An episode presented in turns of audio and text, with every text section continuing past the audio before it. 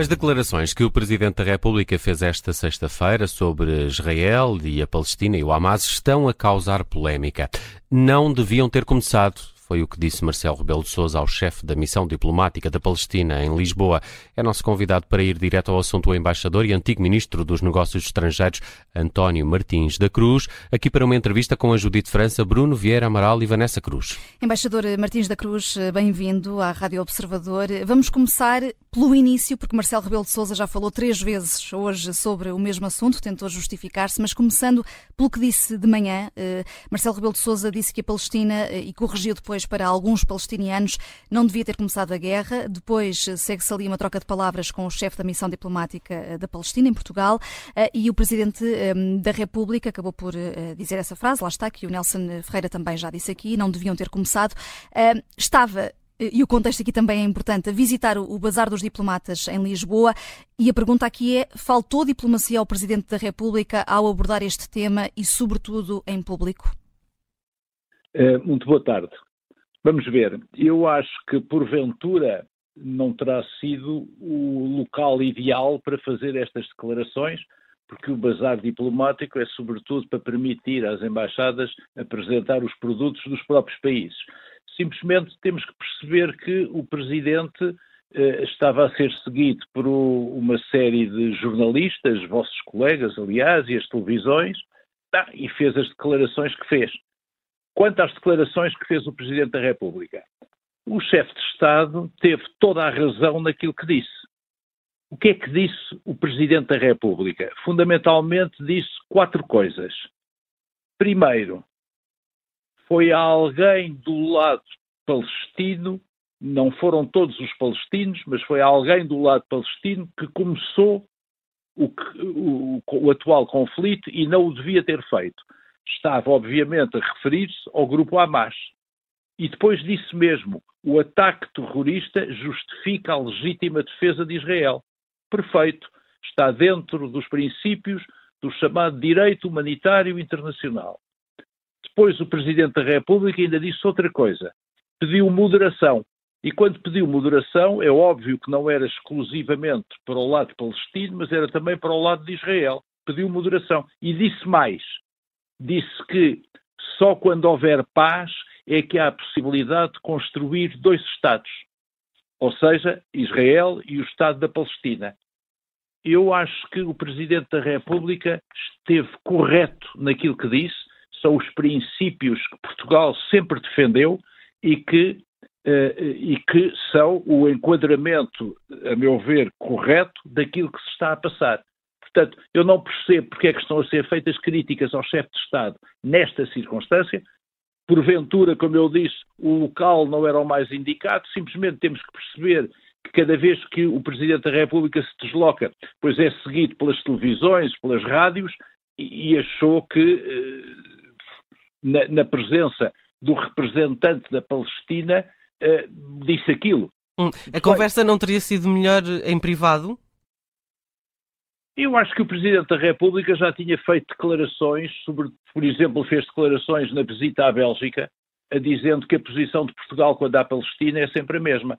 Repara uma coisa, uh, uh, vamos ver, eu acho que o chefe de Estado uh, faz, as, ele é que entende quando tem que fazer as declarações em público e em privado, mas nós estamos habituados a que praticamente todos os dias e às vezes várias vezes por dia o Presidente da República faça declarações em público. Neste caso, fez declarações em termos de política externa, e como se sabe pela Constituição, o Presidente não tem responsabilidades em política externa, porque a política externa é definida e prosseguida exclusivamente pelo Governo. Simplesmente o chefe de Estado, neste caso concreto, estava em total sintonia com o Governo, como aliás, penso eu, costuma estar sempre uhum. em assuntos de política externa e de representação externa do Estado português. E não acredita então que estas declarações do Presidente da República possam causar algum tipo de embaraço ao Governo? Nenhum. Porquê? O Presidente da República disse coisas que o Governo já disse. O Hamas é um grupo terrorista, coisa que a União Europeia e Portugal reconhece. Foi o Hamas que desencadeou um ataque terrorista contra Israel. Israel tem o direito de responder.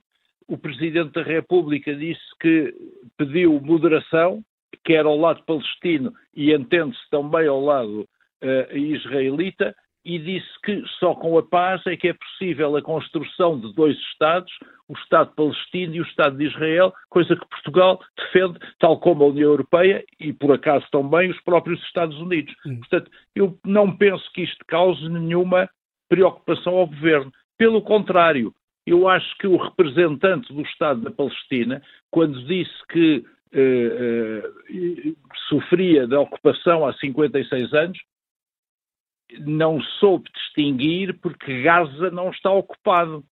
Há mais de, há quase 20 anos que Israel saiu de Gaza desmontou todos os colonatos que lá tinha e Gaza não é um território palestino ocupado. Antes, pelo contrário, é totalmente dominado pelo Hamas. Mas todos assistimos a esse diálogo um tanto tenso, com o representante da Palestina a dizer que a reação de Israel foi brutal, que já morreram 10 mil palestinianos, eh, pode causar algum incidente diplomático Uh, percebemos pela, pelas suas palavras que não mudará e não muda nada em relação à posição portuguesa relativamente ao conflito.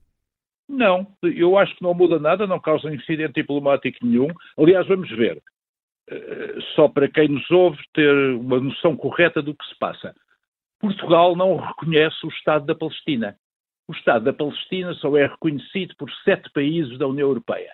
Os outros países, tal como Portugal e os outros 20 países da União Europeia, não reconhecem o Estado da Palestina. Mas Portugal, tal como mais sete ou oito países da União Europeia, tem relações diplomáticas com Israel. Nós abrimos a nossa embaixada em Ramallah, eu já lá estive, em 1999 e temos lá um representante e a Palestina tem um representante em Portugal. De modo que não nos podem, a Palestina não nos pode acusar de nada. Nós temos feito mais do que outros países da União Europeia. Simplesmente, o Presidente da República limitou-se a reconhecer a, realidade e os princípios. Quanto ao ataque que referiu uh, de Israel sobre a Palestina, vamos lá ver. Em primeiro lugar, não existe uma coisa que muitas vezes eu vejo nos meios de comunicação social, o direito de guerra. Não há direito de guerra nenhum. O que há é um direito internacional humanitário que é muito simples. São quatro convenções de Genebra aprovadas em 1949 e dois protocolos aprovados em 77.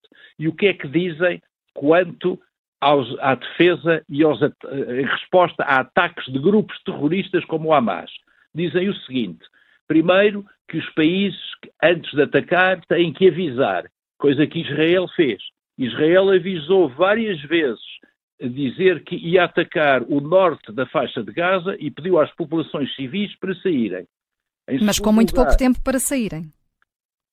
Eh, fez quatro apelos, tanto quanto eu sei, e deu-lhes quase uma semana. Foi repetindo os apelos durante uma semana. Uh, e depois, vamos ver, o direito internacional humanitário diz, primeiro, é muito difícil avaliar a proporcionalidade. Segundo, é proibido atacar objetivos civis. Mas, se o país que está a atacar atacar objetivos militares, ainda que haja efeitos colaterais sobre os civis, uh, o ataque de objetivos militares é permitido. Hum, mas, mas, voltando é aqui, António Martins da Cruz, só aqui às declarações de Marcelo uh, Rebelo de Sousa, uh, se, como diz António Martins da Cruz, o Presidente da República teve razão, porque é que teve a necessidade de vir justificar-se por duas vezes? O Presidente da República não se justificou. Se quer a minha opinião, o Presidente da República clarificou aquilo que disse. Ou seja, as televisões, e eu vi uh, numa, numa das estações de televisão e nas rádios também, uh, uh, gravaram o diálogo entre o Presidente da República e o representante da Palestina. E depois as, os próprios meios de comunicação social vieram fazer perguntas ao Presidente da República. E ele respondeu, clarificou exatamente aquilo que disse nos quatro pontos que eu sublinhei. O Presidente da República tinha toda a razão naquilo que disse. Hum. Deixe-me só perguntar-lhe se não acha que Marcelo Rebelo de Sousa, ao dizer o que disse, um, está uh, no lado oposto ao de António Guterres. Não, não está. Não, não está. Não, não está. António Guterres é secretário-geral das Nações Unidas e incumbe-lhe fazer aplicar as resoluções das Nações Unidas. Certo, mas a questão do vácuo, uh, Marcelo Rebelo de Sousa explicou bem que isto não vem do vácuo, mas o vácuo parece-me ser diferente em relação àquilo que António Guterres mas, pensa mas, da, do conflito. Mas desculpe uma coisa, e porquê é que o Presidente da República Portuguesa tem que estar de acordo com o Secretário-Geral De todo, não tem, não, não tem. De todo não ah, tem. Bom, mas pela sua pergunta eu julgava que sim. O Secretário-Geral das Nações Unidas tem que fazer aplicar as resoluções das Nações Unidas. Ponto final, parágrafo. Mais nada o Presidente da República Portuguesa tem que expor qual é a posição de Portugal na política externa. Foi o que ele fez. Foi o que ele fez. E, e não, não encontrei nenhuma contradição com aquilo que diz o Governo. O Presidente da República nem sequer entrou em distinções que o Governo por acaso fez, e aí esteve de acordo com, com o Secretário-Geral das Nações Unidas, e muito bem, quando ele pede um cessar-fogo. O governo português pediu um cessar-fogo, pediu um cessar-fogo não só em declarações públicas aqui, como no próprio Conselho Europeu da União Europeia. E como se sabe, a maioria dos países da União Europeia preferiram uma pausa humanitária e não um cessar-fogo humanitário. Uhum.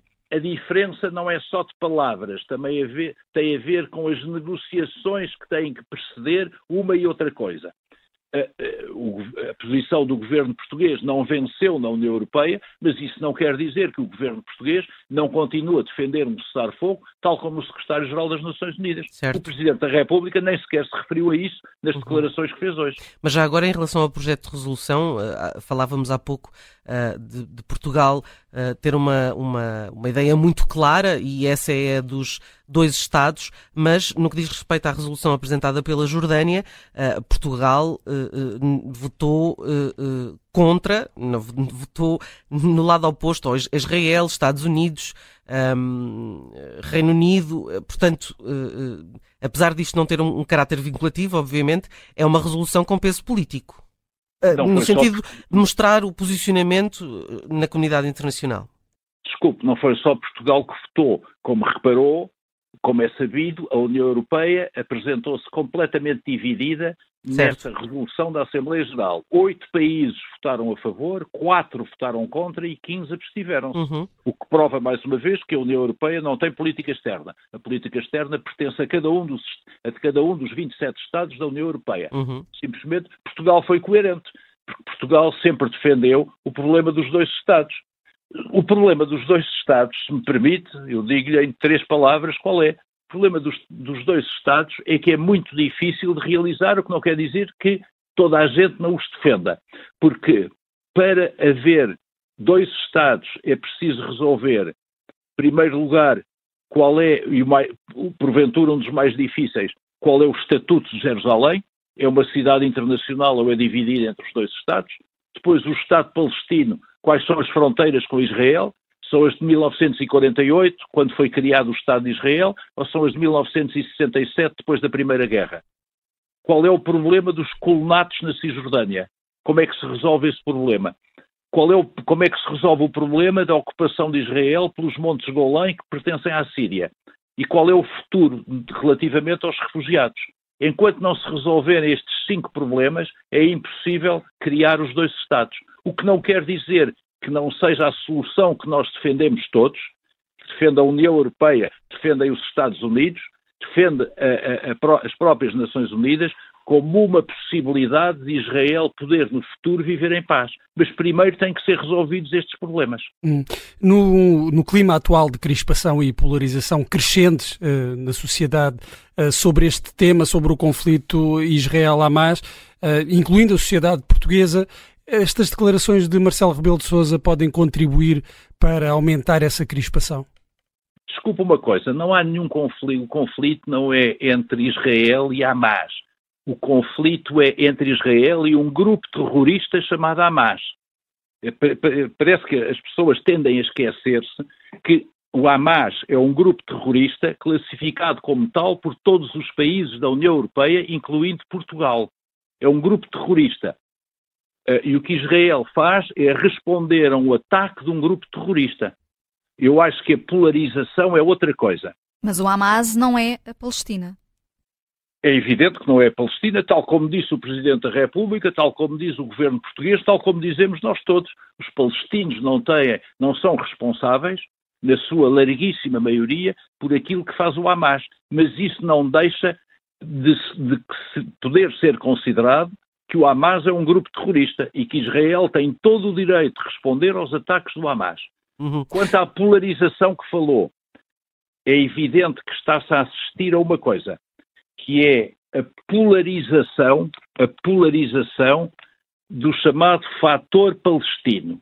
O que é o fator palestino? O que nós vemos nas televisões que se passa na faixa de Gaza, eh, quase todas eh, provenientes eh, da Al Jazeera, que é uma estação de televisão do Qatar, onde vive, aliás, o responsável máximo do Hamas, é uhum. é preciso relembrá-lo de vez em quando, está a acicatar nas opiniões públicas em todo o mundo e a fazer crescer o chamado fator palestino, quer no Ocidente, o que pode ser grave em termos de segurança eh, para, para, para, os países ocidentais, obviamente nos países árabes e também no chamado Sul global. Ou seja, há países como, por exemplo, a Bolívia, que cortaram as relações com Israel, há países que chamaram os embaixadores, como da América Latina, como, como a Colômbia e outros, a própria Jordânia, o fator palestino que está a crescer nas opiniões, nas nossas opiniões públicas, tem que ser tido em consideração e essa é uma das consequências daquilo que nos é mostrado todos os dias nas estações de televisão. Obrigada, António Martins da Cruz, por ter vindo ao, direto ao assunto, aqui a propósito destas declarações de Marcelo Rebelo de Sousa que têm estado a ser criticadas, mas Martins da Cruz considera que o Presidente da República teve razão.